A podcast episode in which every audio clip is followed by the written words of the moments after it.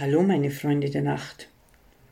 Heute Morgen habe ich ein Gespräch belauscht, das ungefähr so verlief. Hey, hast du das Bräsal letzte Woche gesehen? Da war sie wieder in Hochform.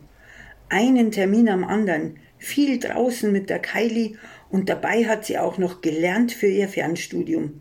Selbst die Wohnung war tipptopp. Ich glaub, jetzt ist sie wieder ganz die Alte. Ja, hab ich auch gesehen. War total erstaunt. Aber dann war sie am Sonntag so platt, dass gar nichts mehr ging. Hat sich wieder in ihre Originalverpackung zurückgezogen. Das Bett. Jetzt übertreib nicht. So einen Ruhetag braucht jeder. Die ist wieder ganz gut dabei. Hast du das Bewerbungsgespräch am Telefon mitgehört? Da hat sie der jungen Interviewerin aber ganz souverän gezeigt, was Erfahrung heißt. Wirst schon sehen, in null Komma nichts hat die wieder einen Fulltime-Job. Ich glaub, das siehst du falsch. Das Gespräch war super, ja. Und hinterher hat sie die Vorstellung, wieder acht Stunden täglich Leistung bringen zu müssen und die Angst davor, den ganzen Tag Menschen ertragen zu müssen, zum Weinen gebracht. Ach, jetzt mal doch nicht so schwarz. Wenn die erst mal wieder drin ist, dann gewöhnt sie sich auch wieder daran. Das hat die doch fast 40 Jahre geschafft. Dann geht das doch auch wieder weiterhin.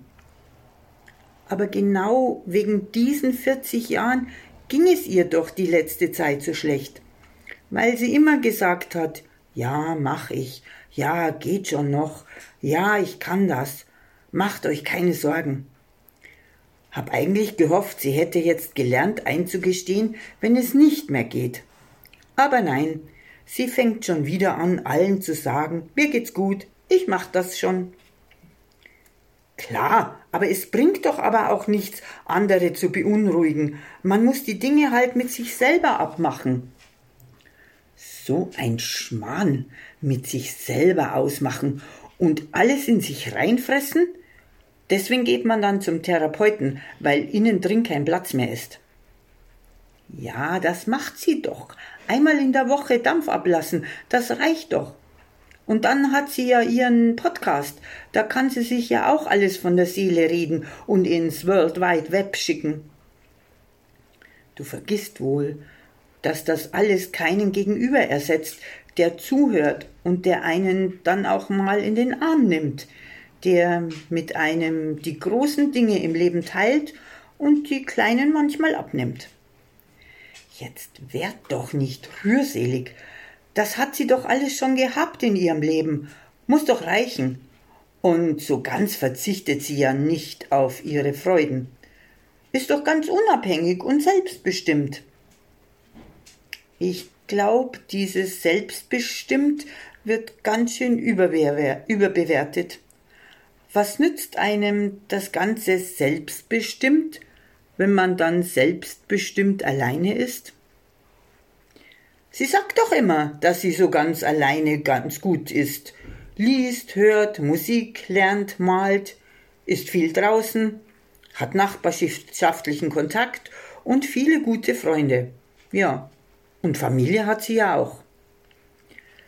Das ersetzt alles niemanden, der an ihrer Seite die Zeit mit ihr teilt, die gute und die schlechte Zeit.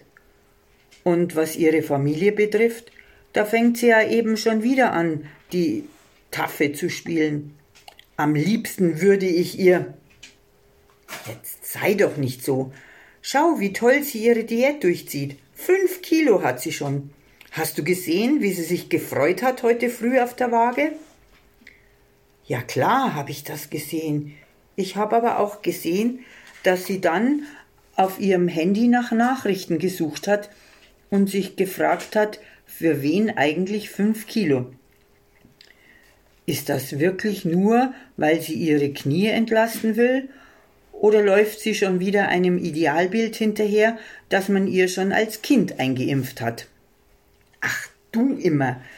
Irgendwann muss Schluss sein mit dem in der Kindheit. Die Hebamme ist ja auch irgendwann aus der Verantwortung. Jetzt lass die nur machen. Das wird schon. Hinfallen, aufstehen, Krone richten. Hat noch immer funktioniert. So, bis dahin habe ich den beiden auf meinen Schultern zugehört. Mein Kopf ging dabei wie bei einem Ping-Pong-Spiel hin und her. Und jetzt ist mir ganz schwindelig.